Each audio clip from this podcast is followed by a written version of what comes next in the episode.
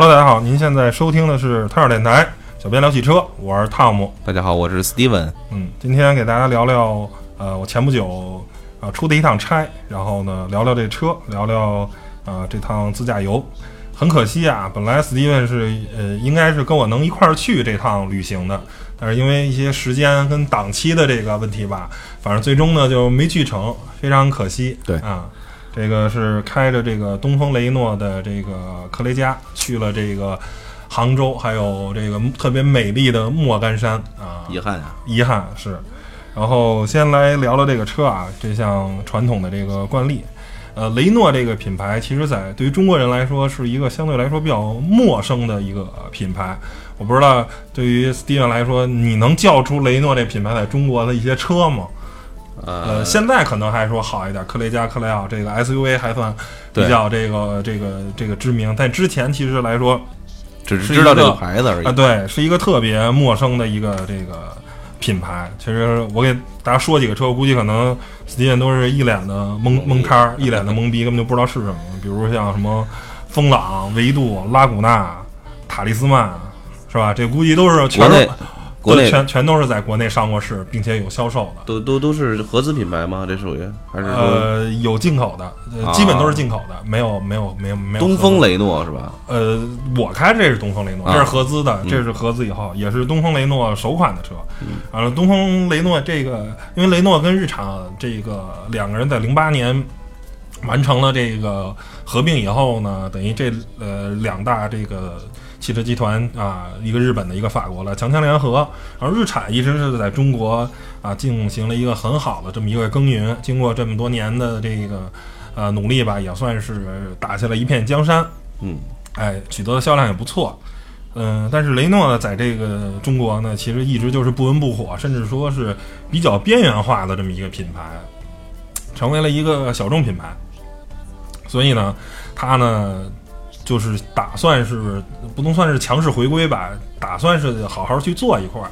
而且其实就像嗯、很多品牌的豪华品牌跟国民品牌，比如说至于大众的奥迪跟大众的关系。啊，至于丰田的雷克萨斯跟丰田 Toyota 的这个关系，其实呢，呃，雷诺跟日产集团现在在中国是做的这么一个差异化定位，但是可能有点儿，呃，说是豪华品牌跟普通品牌说的差距有点大，其实更像说是别克跟雪佛兰的关系，两个都是通用的，但是雪佛兰在中国呢是相对来说低端一点的，然后别克呢是相对高端一点的。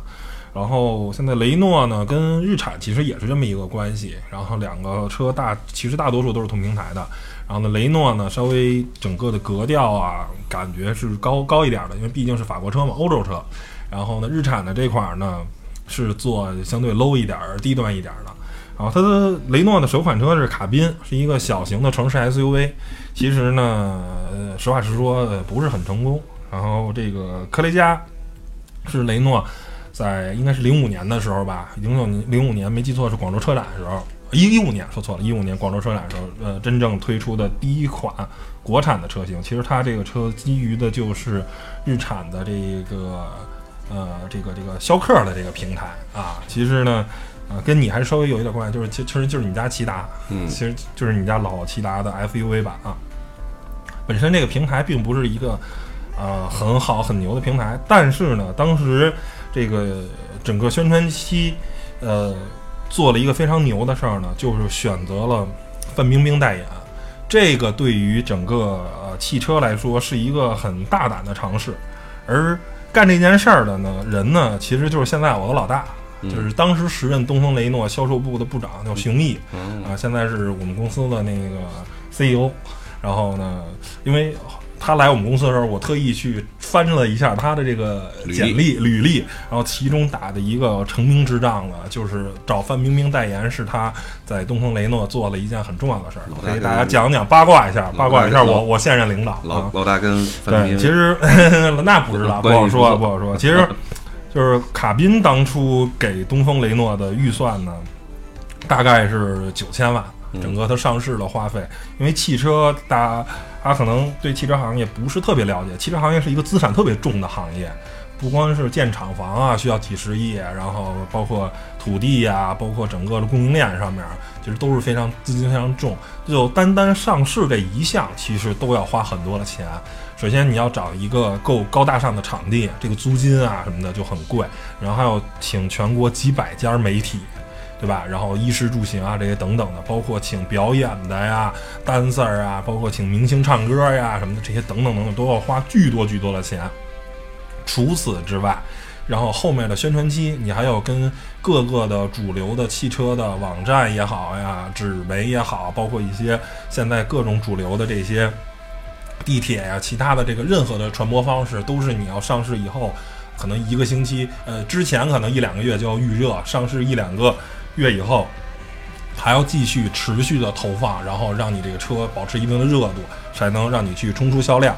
那整个这个所有的上市新车，只要是战略级车型，只要是一个相对来说对于一个汽车厂商来说比较重要的车型，都是以亿来计算的，只会比亿多，不会比亿少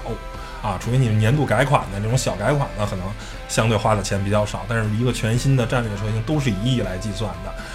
而卡宾这个车上市以后呢，其实给东风雷诺并没有带来特别好的正向的这个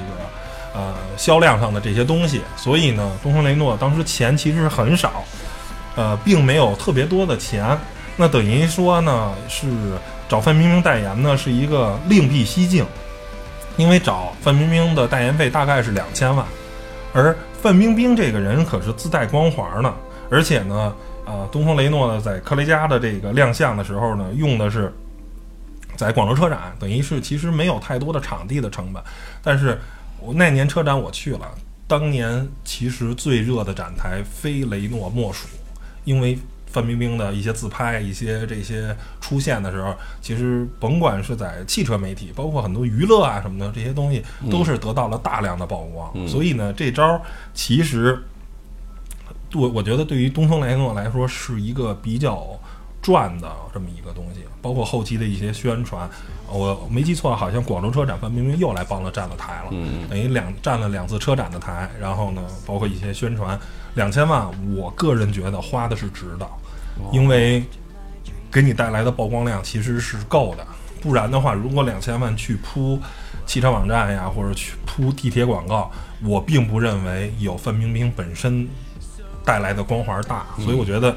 就是我们市场运作时任的熊部长，现在我们公司 CEO，我觉得熊先生这个可以，这这这招玩的其实是挺高明，花了十分钟时间啊，就是那个给先吹了一下我们的老板，对对对，当时确实这两两千万，我我个人认为啊是值。然后呢，现在这个这个科雷嘉也是在。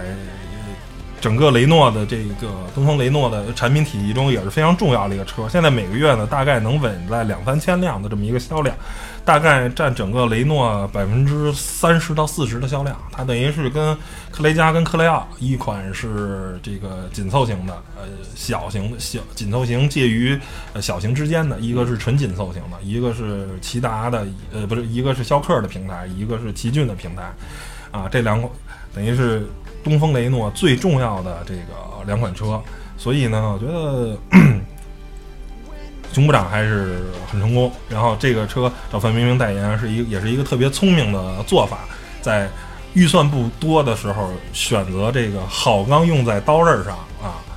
非常不错，非常赞啊。那咱们下面呢就直接来说一下这个车了，因为这个车上市啊已经有一段时间了，所以呢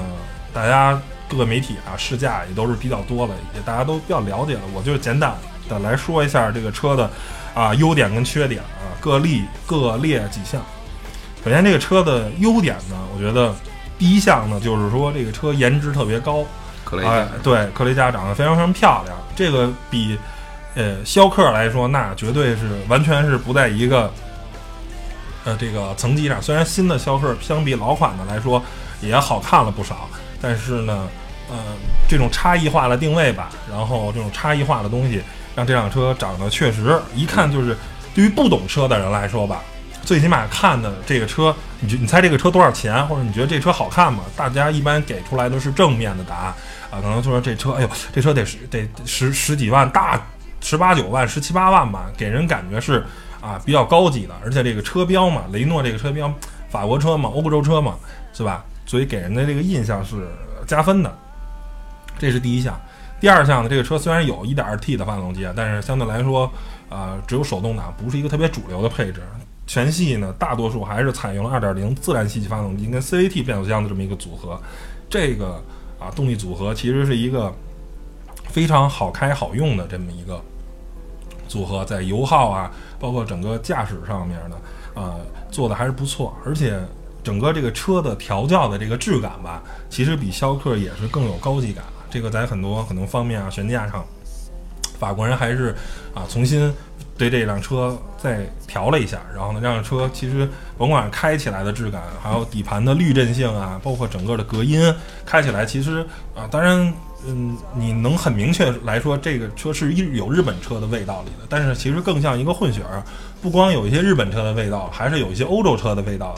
在里面的不会让你觉得特别的平庸、特别的无聊啊，这是这个科雷嘉给你开起来的这个感觉。然后第三个呢，就是这个车的这个安全配置呢，其实还是挺丰富的。最起码我开着顶配这个车是这样子的。顶配大概多少钱？顶配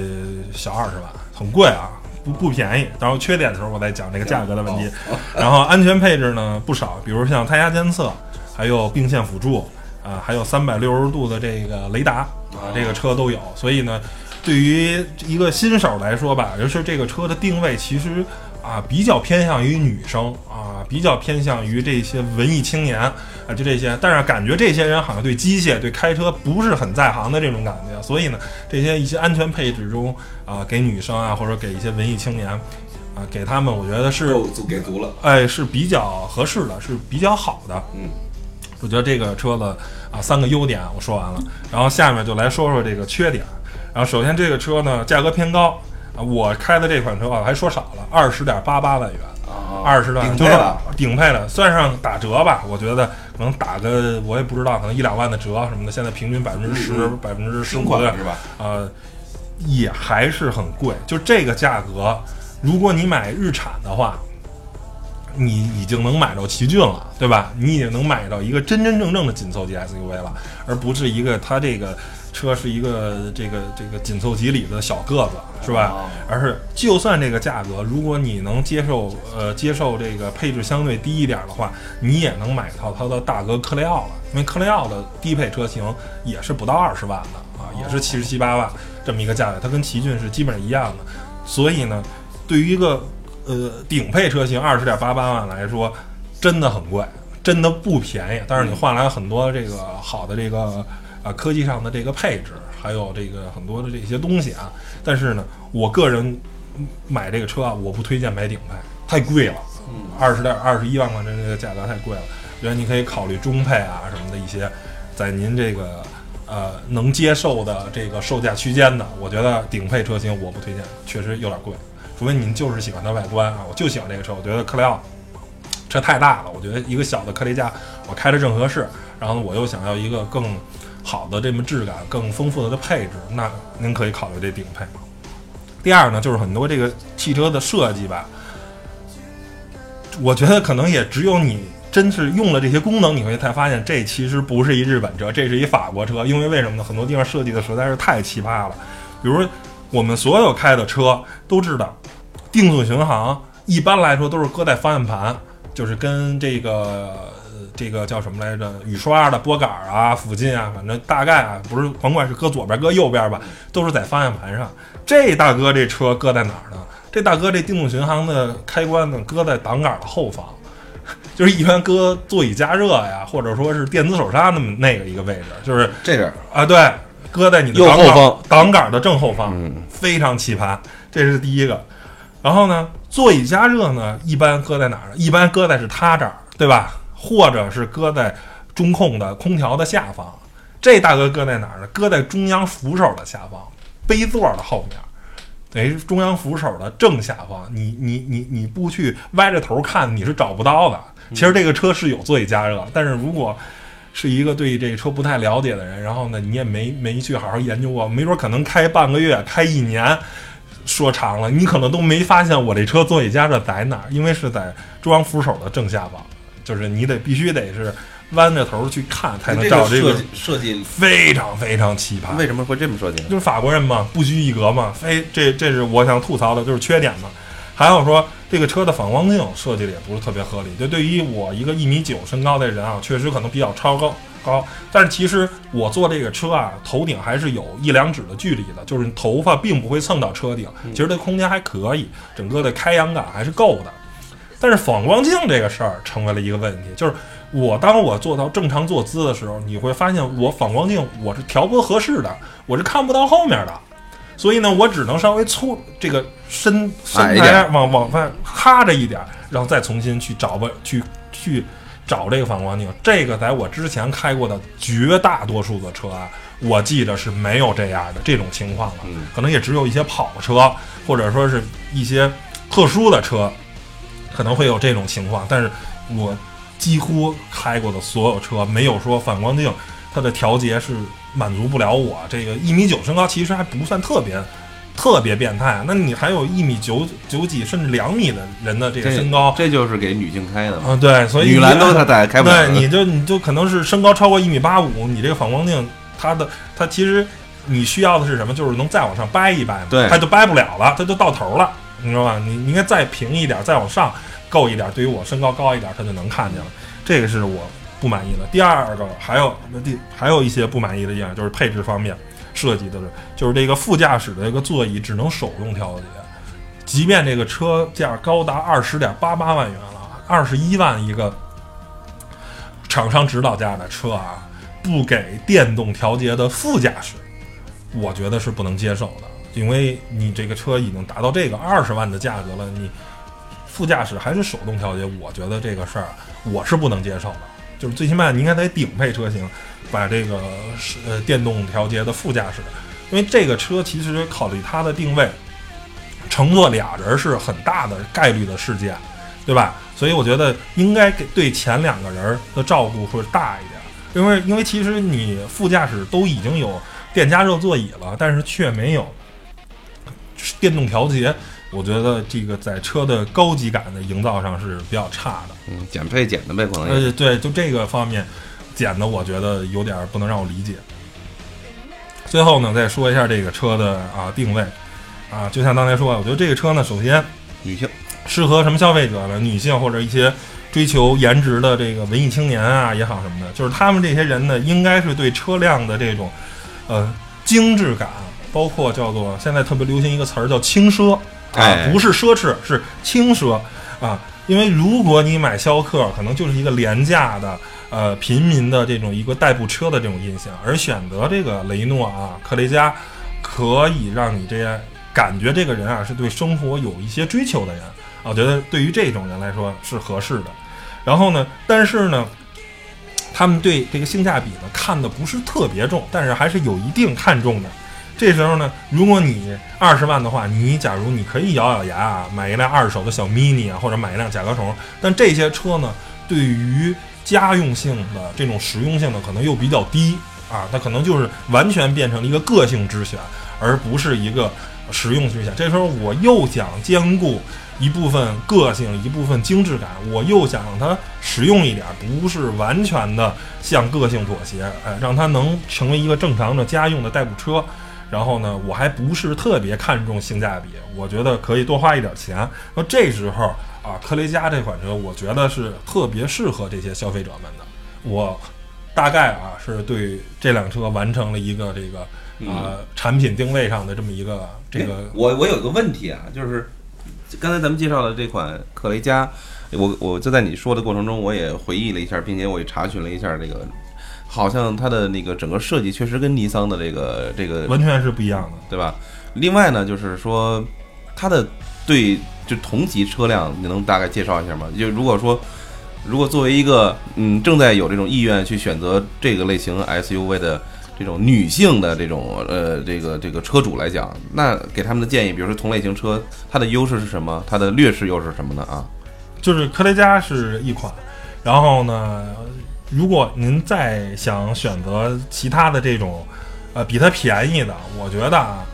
以设计颜值来说，可能咱俩都呃那两款都开过，一个是卡宾，呃不不呃卡宾是比它比科呃雷诺的他们家更小的，还有一个就是本田的这个 XRV 跟缤智，这里咱俩也都哎啊开过。这是、哎这是跟 XRV 是是一个等级的，这是它小的十五万，那它比它比它的售价要低，要十五万，就是十三万，大概这个价格，啊就是我觉得颜值方面车的那个里边的，就是空间其实是差不多因为本田做空间是非常牛的。它其实那个你两个车真正乘坐啊，可能在后备箱空间上，呃，这个特雷嘉、逍客是占一定的这个优势的。但是乘坐空间其实两个车呃大同小异，差不多。所以呢，呃，这个车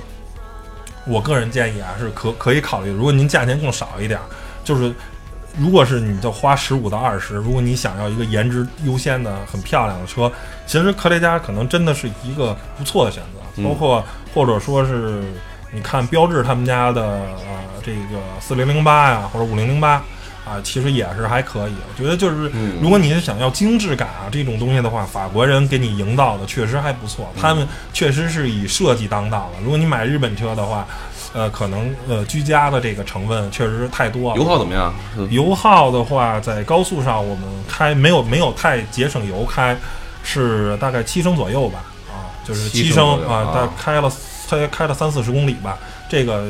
整整个开下来，但是因为呃整个这个我们自驾的这个过程中，杭州是非常热的，然后呢大量的停车，然后其实开得很慢，可能就开一公里，然后在这停车停个五分钟，然后去拍一些照片儿，总体开下来这辆车是十三升。啊，哦，大概是一百多公里，两百公不到两百公里这么路程，但是其实开的是最费油、最费油的状态。那大家就可以想一下，我们用最费油的方式开，表显是十三升。其实我个人觉得不是特别费油，因为很多车在城市里纯代步、纯开，因为堵车还到开要十到十十一升的。我们是完全是，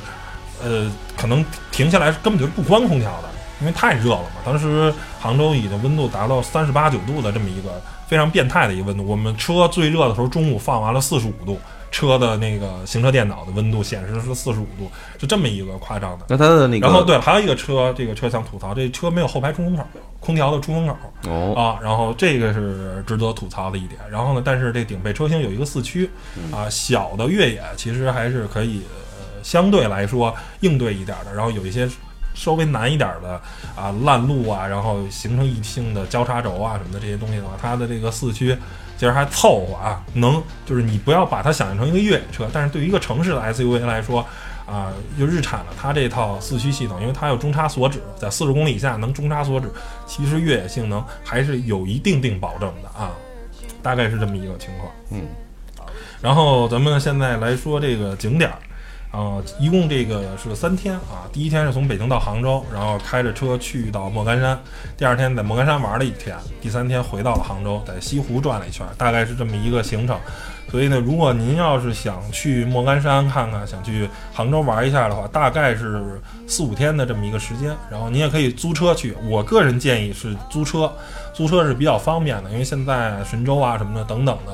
啊，租车这些软件很多，然后呢车也不贵，一天就是两三百块钱啊，大概就是这么一个情况。然后呢，首先啊，衣食住行，我既然聊车嘛，一定要说一下行。呃，我推荐啊，大家如果去莫干山、去杭州玩，一定要租车。然后不然的话，你去莫干山、去湖州是不是很方便？开车其实很近，只有六七十公里。但是你如果不开车，你想去那儿，这个事情你打车也好啊，还是再坐其他的交通工工具就不是很方便了，一定要租车。第二个呢，就是说。呃，跟大家说一下，如果您到了杭州以后，然后发现杭州的萧山机场打车很不方便的话，大家不用着急，这是杭州机场的一个特色，就是因为呃，杭州那个它本身的大巴车是很方便的，机场呢有很多的大巴车，你可以选择坐大巴车去杭州市内，但是呢，你不坐的话，你会发现打车很这车很少，但是其实出租车并不少，是。机场有意减缓出租车往里放进来的速度，这样从而会保证他们的大巴车的上座率。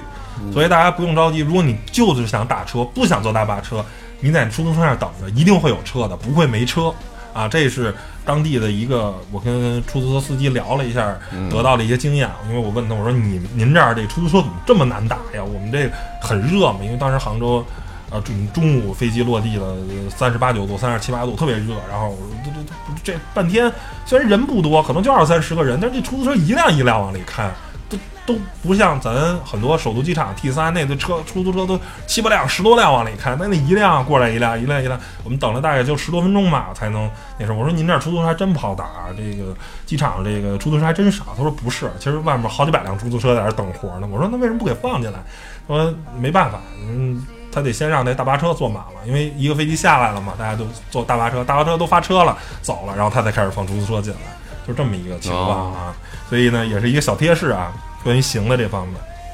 然后再来说说这个呃莫干山跟西湖，呃，先说莫干山，就是这个地方为什么叫莫干山啊？莫干山其实是相传啊，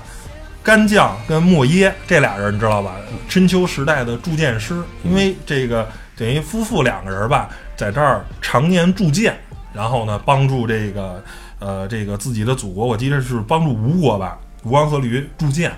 的结果呢，就是以他们俩的名字命名的，所以这个地方叫做莫干山。然后呢，里面现在还有这个干将跟莫耶的莫邪的这两个人的这个塑像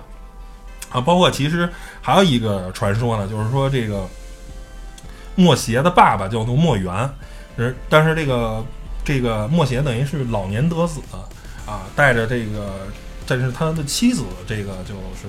呃这个没了，等于是早年这个妻子就没了，然后呢就他他他得不是说错了，他是得了孩中年娶妻，老年得女，然后呢结果这个妻子死了，带着他女儿莫元是这个莫邪的父亲，带着他女儿，然后来到这个就是这莫干山里头了，常年在这居住，结果呢来了一个仙鹤。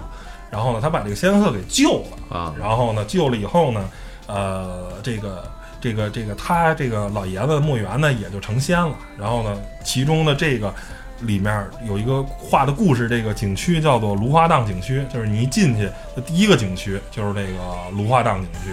这个风景区。然后这个整个这个莫干山一片，它的风景区呢是收门票一百块钱一个人儿，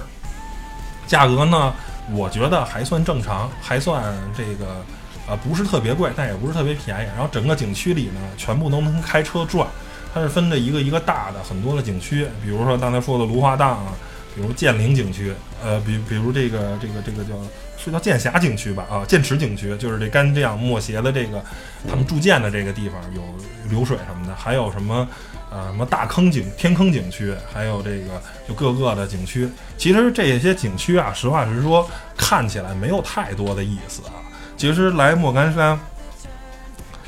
呃，看的最值得看的是什么呢？是这里面有很多的别墅区啊。因为自古这个莫干山就是从清朝吧，清末到民国，包括到现在，就是很多的名士都会选择在莫干山居住。嗯。杭州美景是吧？这是大家都知道了。西湖美景，杭州啊，是什么？上有天堂，下有苏杭。对，然后这个西湖美景，然后呢，在杭州往北七十公里就是这个德清啊。德清再开二十公里，德清县再开二十公里就进入这个莫干山了。所以呢，很多名士啊，就是杭州的这些有钱人啊，这些大佬们，其实都会在莫干山里去修别墅。然后呢，在莫干山里有两个最知名的别墅，一个在西侧，一个在东侧。西侧的呢，这是毛泽东主席曾经在这里啊下榻过、居住过的，就是在一九五四年的时候，呃，当时正在整个中央政治局正在商讨第一届的中华人民共和国的宪法，然后毛泽东在杭州正在商讨这件事儿，然后呢，其中拿出了一两天的时间。来到了莫干山山里头居住，然后呢，把他，呃，就找出了一套房，是整个这个景区的最西侧，是非常深的一个山里头，在这里，然后他住了几天，然后呢，并且在这儿呢还写了一个诗，啊，大家可以去搜一下，叫好像叫。呃，七律莫干山什么什么，大概好像就讲了他当初开的这个苏联的这个给他的大吉姆防弹车啊，七人座啊，什么游历在山里，什么十八拐什么的，大概是这么一个诗。就是说，当时这个山路还不是特别好走，然后呢，其实那个建筑还是反正很很隐蔽，很很深。但是其实现在看来说，那个其实装修的什么的，整个来说就不是特别高级啊。嗯，这是第一个。在这个整个的这个景区的最东侧，是蒋介石蒋先生的一个住宅。然后呢，在当时也开了一个会，开的是那个中华民国的这个呃经济改革会议。就当时法币你知道吧，在呃这个第二次世界大战打完了以后，法中民国政府的法币已经完全就是崩溃的这么一个状态了。然后呢，商讨着要金融改革，推出了金圆券。然后呢，这个会议也是就是在东边的这个。蒋委员长的蒋介石先生的这个别别墅官邸，在这儿商讨的。然后看蒋委员长蒋先生这个，其实房子装修的也很简单，就是他跟宋美龄居住的这个房间，在咱们现在来看来说，那其实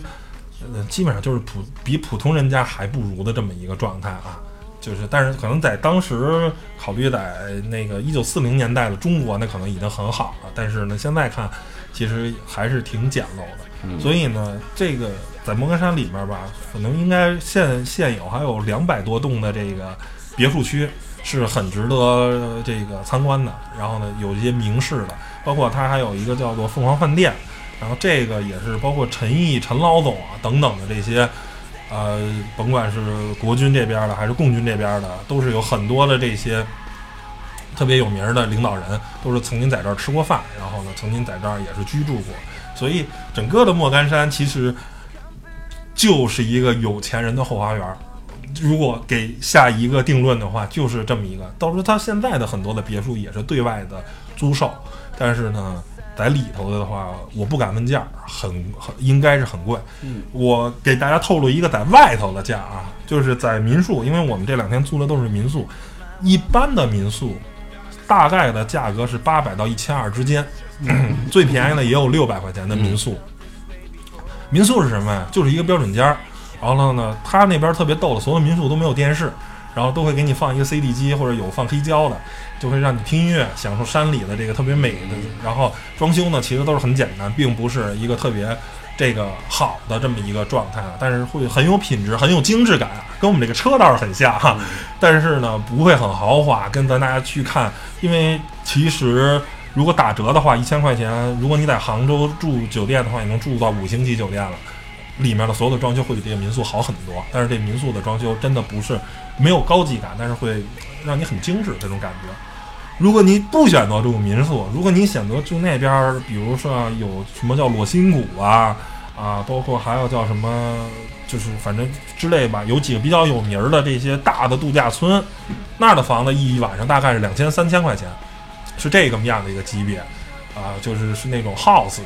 这种别墅这种级别的，或者是也有这种标准间，但是整个的质感会很很很好。就是他看到的景色能看到，嗯，那肯定会，人家会有一些私密的景色，或者说它相对来说它是一个大的度假村，因为民宿吧是依山而建，就像我们第一天住的民宿就在山里的，后面就是茶树，当然很舒服啊。然后第后来呢，第二天、第三天住的这个民宿呢是一个小的这个就在德清，呃，就在这个莫干山的小镇子里，所以呢你没有太多的景色。但是会环境会稍微好一点，然后呢，就是修在山里的环境不会很好，修在镇子上环境会好，但是景色不会很好。如果想两者都好，既修得很漂亮，又有很好的景色，很有质感的话，那就刚才我说的裸心谷啊，还有什么，还有一个底擦的那叫什么，我忘了啊，叫什么，也是都是两三千块钱这个级别，非常非常贵。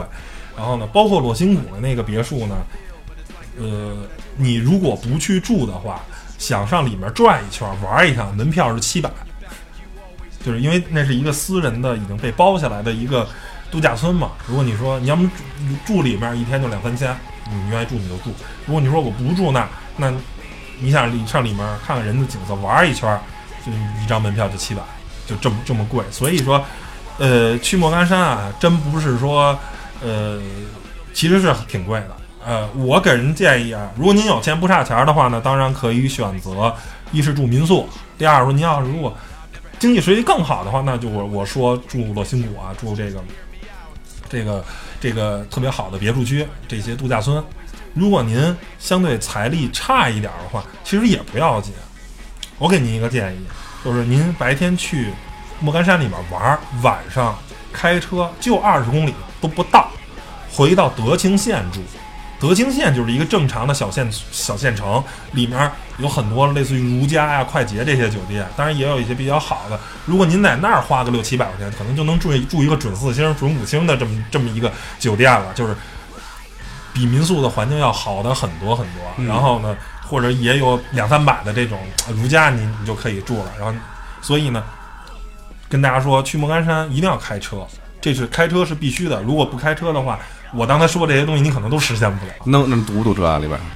你是说莫干山里头吗？啊莫干山里头啊，建议大家不要周六周日去，啊？呃，非常堵。然后呢，呃平时周一到周五还好会会车，但是呢，在山路上开其实难度还是很高的。然后这个视线比较不好，所以大家一定要开车要慢。然后呢，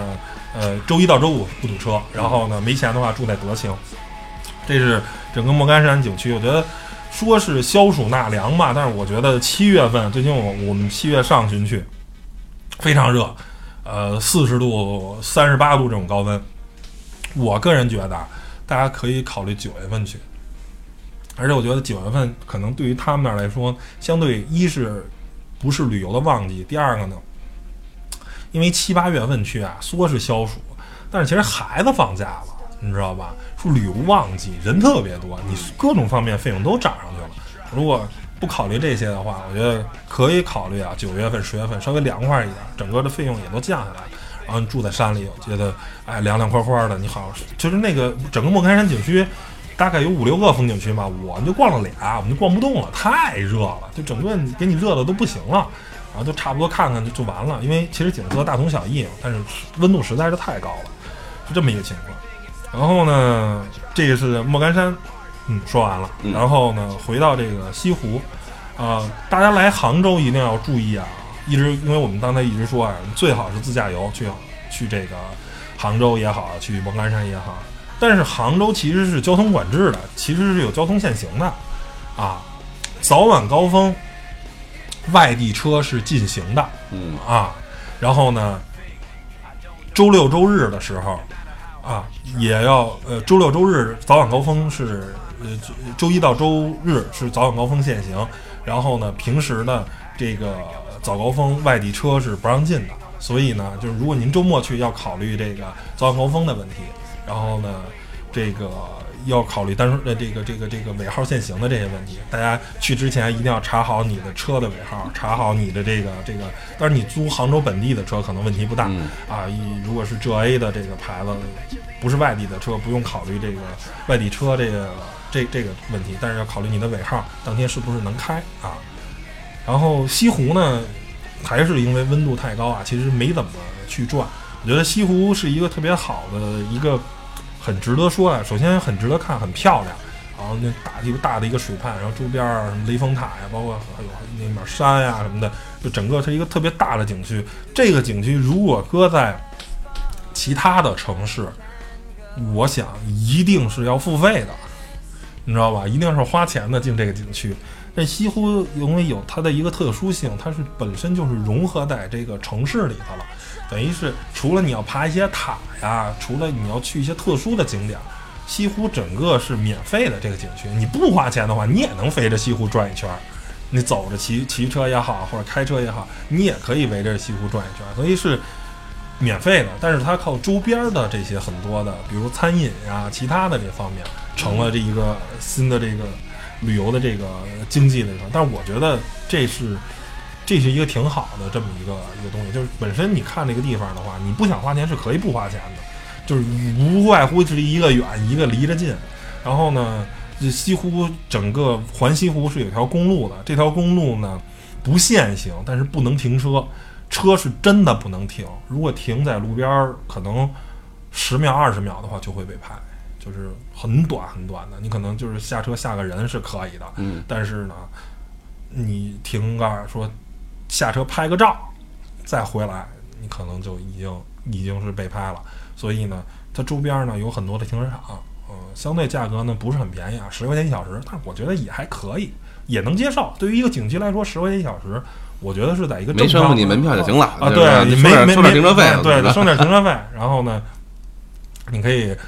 就是它大概每开个两三公里吧，就有一停车场，所以呢，你可以就是把车停在停车场，然后呢去那什么，或者说你直接把车停在停车场，因为现在的共享共享单车其实是很发达的，嗯很方便。所以呢，我觉得啊，如果天气合适的话，哎，然后呢，尤其是小夫妻俩呀，或者说是啊、呃父亲带着孩子的话，骑共享单车，整个围西湖转一圈儿，其实那种感觉很好，因为整个西湖啊转一圈儿才十八公里，哎，开车大概不堵车，可能也就十几分钟、二十分钟就回来了。然后呢，不开车啊，骑自行车的话也也就一个半小时。你先转一圈儿，然后呢，看看哪儿的景色好，你再决定再去。对吧？哎，骑自行车，我觉得转一圈儿，既锻炼身体了，也看了景色了。然后呢，路边随时想停车就停下来拍点照片什么的啊。然后周边儿这个风景也就都转了啊。的确如此。对，反正林林总总的吧，用这个 一期节目给大家讲讲克雷嘉这个车，然后讲讲这个杭州，还有这个莫干山。因为这呃，杭州是一个我特别不陌生的城市，我去过太多次了，但是每次都是两点一线就回来了。然后莫干山呢，这也是第二次去了。去年参加路虎的一个活动，就是去过了。然后当时但是没有在莫干山景区里啊去转一圈，所以这回呢圆了两个梦。第一个梦呢是真正在莫干山景区里转了一圈，第二呢就是呃在西湖边上走了走啊，欧游是吧？好好的看了看，因为去过杭州五六次了吧，但是每次都是很有幸的、很不幸的就把西湖给错过去，就一直打那路边过过，但是没有在西湖岸边去真正走走看看，然后去去感受一下这个特别美的这么一个景色呀，哎景色，是一个让你啊心特别静的。你就你就在边上那个长椅在那坐着待会儿看看，然后因为那也是因为啊，都是周一到周五的时候，哎呀，你要周六周日，你心 心也静不下来了。然后，因为它周边儿就整个湖边儿的环湖的公路都是修了，都都有特别大茂盛的梧桐树。哎，你在树荫底下非常凉快，很舒服。那树荫外头很热，但是在树荫底下很凉快，在这儿坐着，哎，看看西湖啊，看看来回这个行人啊什么的，周边人文啊，包括很多博物馆也特别多。所以呢，很很值得大家去看一看。但是我觉得去的时候七八月份，我个人建议啊是不要去，太热了。然后呢，早一点，五一是吧？六六月份，然后呢，九月份、十月份，错开这个暑暑期的，一是人的高峰期，第二是气温的这个高潮，对，行吧？那本期这个关于克雷加、关于这个西湖莫干山的这个莫干山，哎，这个这个一个小的攻略就给大家带到这儿，然后给大家聊完了，谢谢大家收听吧，拜拜拜拜。拜拜。